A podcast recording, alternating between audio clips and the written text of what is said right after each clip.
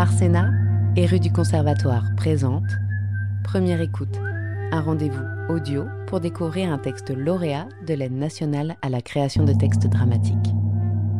Aujourd'hui, découvrez L'enfant brûlé de Noémie Ksikova, lecture dirigée par Valérie Vogt, avec Jean-Luc Porraz et Jacob Porraz de rue du Conservatoire.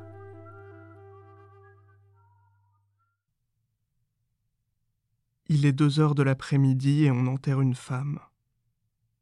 C'est surtout une mère qu'on enterre et son fils a vingt ans.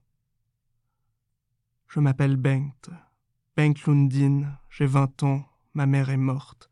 Elle s'appelait Alma et son fils c'est moi. Elle est morte, il était trois heures de l'après-midi. Elle est morte à la boucherie, celle juste en face de là où on habite. Elle s'est effondrée sur le sol. Au sol de la boucherie, c'est du carrelage. Mais là, avec toute la neige, le boucher, il avait mis de la sûre au sol pour pas glisser. Quelqu'un a sonné à la porte de l'appartement pour nous prévenir. C'est papa qui a ouvert, et on a entendu Madame Lundin est morte. Voilà. Je comprends pas. J'arrive pas à trouver les signes, dans le matin ou dans les derniers jours, qui me prévenait que bientôt t'allais mourir, et que plus rien ne serait jamais comme avant. J'ai l'impression que tout a été affreusement normal comme tous les jours. Avant de descendre faire les courses, tu as dit. Je crois que tu as dit ça. Tu as dit. Oh là là, cette neige.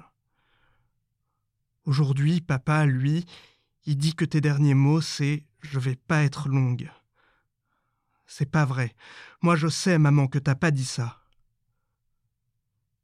J'étais dans la salle de bain quand j'ai entendu le fameux Madame Lundin est morte. Au début, j'ai cru que c'était une voix dans ma tête.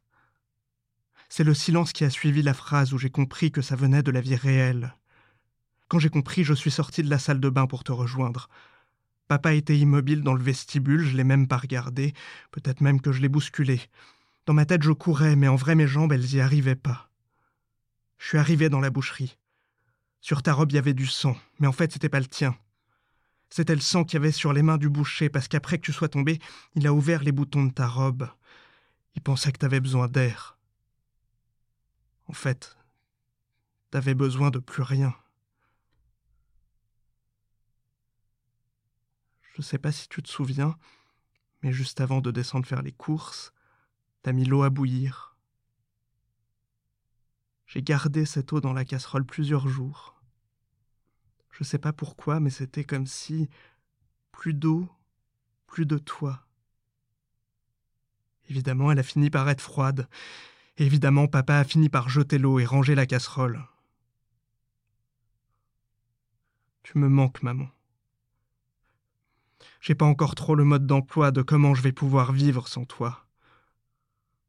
Les gens, eux, ils continuent d'aller à la boucherie. Ils continuent d'acheter leur viande, de discuter, d'être là avec leurs semelles dégoûtantes sur le carrelage où ton corps t'a abandonné.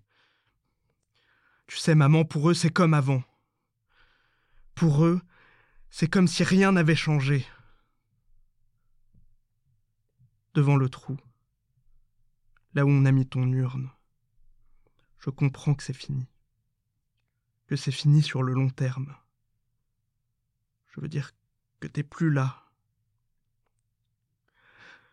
Tu sais, maman, j'ai vu quand ils ont récupéré tes cendres pour les mettre dans l'urne, je savais pas qu'il restait tellement peu de choses des humains.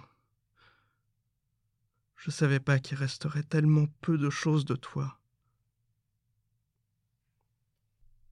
Quelques semaines plus tard, Knut et Bengt sont à table, ils boivent du café, Bengt mange des gâteaux, Bengt étudie. Tiens, prends un gâteau. Tu te souviens, c'est maman qui a fait ces gâteaux pour Noël. Oui. Ils sont bons, ces gâteaux. Et aussi, elle riait tout le temps. C'est trop silencieux maintenant. Oui. Alma était joyeuse. Tout le temps. Je crois que c'était un choix aussi. Je vais chercher le journal. À cette heure-là? Oui. À cette heure-là. Mais il neige, et tu détestes sortir quand il neige. Qu'est-ce qui pique ce hérisson? Oh, quelle est triste sa chanson Bengt, on est tous les deux maintenant, et j'aimerais beaucoup qu'il n'y ait pas de secret entre nous. D'accord? C'est drôle, tu dis ça mais tu penses le contraire. J'y vais. Knut sort. Plus tard, on voit Knut marcher dans la rue. Sa démarche titube. C'est la nuit. Bengt le regarde à la fenêtre. Knut entre dans l'appartement. Tu dors pas? Non. Il est où ton journal?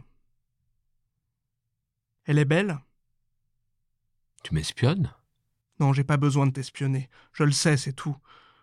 J'ai pas à me justifier, Bengt. À moi, non. Mais à maman, oui. Elle est morte. Oui, mais elle a pas toujours été morte. Elle est jeune? Arrête, Bengt. On va pas parler de ça maintenant. Au contraire, on va parler de ça maintenant. Je pense qu'on ferait mieux de laisser passer un peu de temps. Non.